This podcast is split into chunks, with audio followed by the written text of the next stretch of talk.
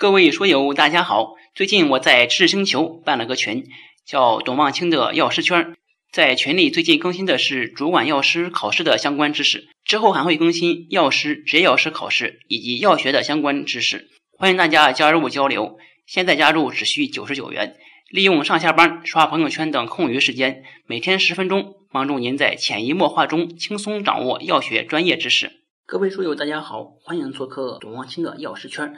主管药师的考试呢，相对而言还是比较复杂的，内容比较繁杂一些。特别是对于药学背景的学生来说，基础知识里面那些生理啊、生化呀、病理、微生物，就是我们在本科学完之后，基本上之后都很长时间都没有再继续学习了，所以遗忘还是比较多。所以呢，我把主管药师教材里面绝大多数的这种。考点呀，我我摘录出来，以及一些自己总结的内容呢，录成音频，希望对大家的这种主管药师的考试呢有一点帮助。大家可以在什么上下班呀，或者闲暇的时候呢，都可以听这个音频，可以加强教材里面很多知识点的加深记忆。我想这是一个特别有意义的事情。首先呢，我们来先来看基础知识部分，第一章生理学，生理学内容还是很多。我们先一节一节的来跟着教材走。第一节呢是细胞的基本功能。细胞的基本功能呢包括细胞膜的物质转运、细胞的信号传导、细胞膜的生物电现象和肌细胞的收缩四个这个功能。第一第一个知识点呀是细胞膜的结构和物质转运功能。这膜结构的液态镶嵌模型里面，它主要就说的是。细胞膜和细胞器膜主要是由脂质和蛋白质组成，含有少量的糖类。大部分的物质转运呢，都与镶嵌在膜上的这些特殊蛋白质有关系。第二个是细胞膜的物质转运功能，这个是几乎每年都会考的一个知识点。细胞膜的物质转运功能呢有三个，一个是单纯扩散。一个是经载体和通道膜蛋白介导的异化扩散，第三个就是主动转运了。单纯扩散里面呢，它是一种简单的物理扩散，它是脂溶性高和分子量小的物质从膜的高浓度一侧向低浓度一侧跨膜转运。扩散的方向和速度呢，取决于两个点，一个是浓度差，一个是膜对该物质的通透性。另外，物质在溶液的浓度越高，膜的有效面积越大，转运速度呢也就越高。脂溶性高、分子量小的物质呢，容易通过细胞膜脂质双分子层，比如说氧气、二氧化碳、氮气、乙醇、尿素、类固醇、激素、甘油和水分子等。扩散的结果呢，就是膜两侧的这个物质的浓度呢达到平衡。第二个是经载体和通道膜蛋白介导的液化扩散。这个里面呢，其实是有两个小知识点，一个是它是经过载体的异化扩散，一个是通过膜蛋白介导的异化扩散。它主要指的是带电粒子和水溶性分子的跨膜转运，需要膜蛋白的介导。这个异化扩散啊，它仍然属于被动转运，是物质顺浓度梯度或者是电位梯度进行的跨膜转运，它也不需要消耗能量。经载体蛋白的异化扩散呢，一般是这个葡萄糖、氨基酸、核苷酸等营养物质；经通道蛋白的异化扩散，一般是钠离子、氯离子、钙离子和钾离子等一些带电离子，顺浓度梯度或者电位梯度的跨膜转运。还有一个知识点在这个里面呢，是这个离子通道分为电压门控通道、化学门控通道和机械门控通道。第三种呢，就是主动转运。主动转运呢，它肯定是要耗能的，它是由离子泵和转运体膜蛋白介导的。这个它可以分为原发性的主动转运和继发性的主动转运。原发性的主动转运，这里面最重要的就是钠钾 ATP 酶，也叫钠泵。它呢是能够将三个钠离子移出胞外，同时将两个钾离子移入胞内。第二个呢？就是这个钠泵呀，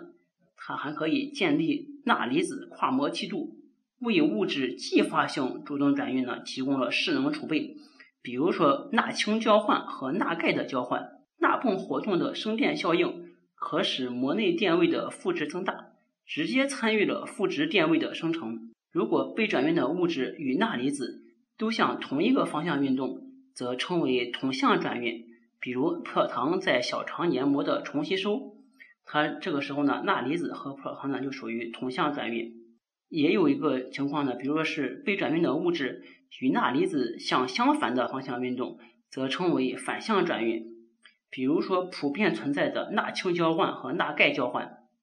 第二个呢是细胞的跨膜信号转导，这里面呢主要有三个类型吧。第一个类型是 G 蛋白偶联受体接导的信号转导，第二个是离子通道受体接导的信号转导，第三个是酶偶联受体击导的信号转导。在这里面基本上就是这三个大点，然后在第二个离子通道型受体击导的信号转导里面呢，这个例子呀就是骨骼肌收缩；而在酶偶联受体击导的信号转导里面，比较重要的有酪氨酸激酶受体和鸟苷酸环化酶受体两类。第三个就是细胞的生物电现象，首先呢就是静息电位及其产生机制。细胞在未受刺激时所具有的这种电位啊，它就是一个静息电位。它是用细胞膜用细胞内电位记录的方法记录静息时脂膜两侧存在的外正内负的电位差，以细胞膜外电位为零，绝大多数细胞静息膜内电位为稳定的负电位，比如骨骼肌细胞约为负九十毫伏。神经细胞约为负七十毫伏，平滑肌呢一般是负的五十五毫伏。静息电位产生的条件有两个，一个是钠泵活动造成的细胞膜的内外钾离子不均匀分布，一个是静息时细胞膜对钾离子有一定的通透性，钾离子通道开放。钾离子呢受浓度差的驱动，由膜内向膜外扩散，形成膜外为正、膜内为负的跨膜电位差。该电位差形成的驱动力与浓度差的驱动力方向相反，成为钾离子进一步跨膜扩散的阻力，直至电位差驱动力增加到与浓度差驱动力相等时，钾离子的移动达到平衡。此时的跨膜电位称为钾离子平衡电位。因此啊，在静息电位啊，就相当于钾离子的平衡电位。第二点呢是动作电位及其产生机制，主要的知识点是。膜内电位从静息电位的负九十毫伏去极化达到正三十毫伏，形成动作电位的上升值，这个也就是也就是去极向。风电位构成动作电位的主要部分，被视为动作电位的标志。也就是说，动作电位的标志就是风电位。动作电位有全或无现象、不衰减传播和脉冲式发放的特点。动作电位的产生机制里面，动作电位。上升之形成是当细胞受到预刺激时，率先引起少量钠离子通道开放，钠离子内流使膜去极化达到预电位。此时钠离子通道大量开放，经钠离子迅速内流的再生性循环，引起膜的快速去极化，此使膜内电位迅速升高。当钠离子内流的动力与阻力达到平衡时，钠离子内流停止。钠离子内流的动力呢，就是浓度差和静息电位差；阻力呢，是由钠离子内流形成的膜内为正、膜外为负的电位差。此时存在于膜内外的电位差，即是钠离子的平衡电位。动作电位的去极项主要是钠离子的平衡电位。人工增加细胞外液钠离子的浓度，动作电位超值增大。应用钠离子通道特异性阻断剂，如河豚毒素，动作电位不再产生。动作电位下降值的形成是由于钠通道为快反应通道，激活之后很快失活，随后膜上的电压门控钾离子通道开放，钾离子顺浓度梯度外流，使膜内电位由正变负，迅速达到静息电位水平。所以就是把这个整体总结一下，动作电位的产生呢，就是开始的时候呢是钠少量的钠离子呢内流，之后呢钠离子通道呢迅速开放之后，大量的钠离子呃内流。形成这个去极化，也就是动作电位的上升值。之后呢，这个钠离子的通道它是一个快反应通道，之后它立马就关闭了。它关闭之后呢，这个钾离子迅速的外流，再进一步使这个负极化吧。在这里面呢，要注意几个点，就是动作电位的趋极项主要是钠离子的平衡电位，人工增加细胞外液钠离子浓度，动作电位超设值会增大。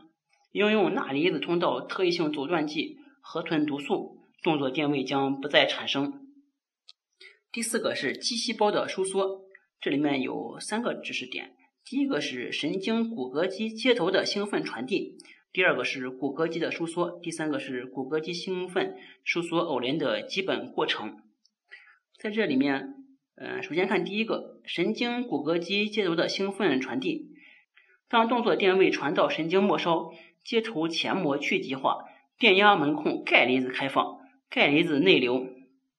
乙酰胆碱和中板膜上的 N 二型胆碱能受体结合，并使之激活，中板膜对钠离子通透性增高，钠离子内流，使中板膜去极化，产生中板电位。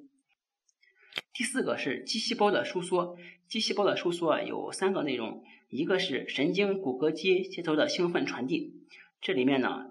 的知识点呢，主要就一个，就是中板电位啊是一个局部电位。第二个是骨骼肌的收缩，骨骼肌收缩里面这个胞质钙离子浓度升高，促使细肌丝上的肌钙蛋白与钙离子结合，使原肌凝蛋白发生构型变化，暴露出细肌丝肌动蛋白与横桥结合的活化位点。第四个呢是肌细胞的收缩，肌细胞的收缩这里面的这个考点呀，其实。基本上就两个，一个是中板电位是局部电位，再一个是骨骼肌兴奋收缩偶联的基本过程里面，兴奋收缩偶联因子是钙离子，基本上就可以了。这就是这一节里面考试的重点了。好，我们下节再见。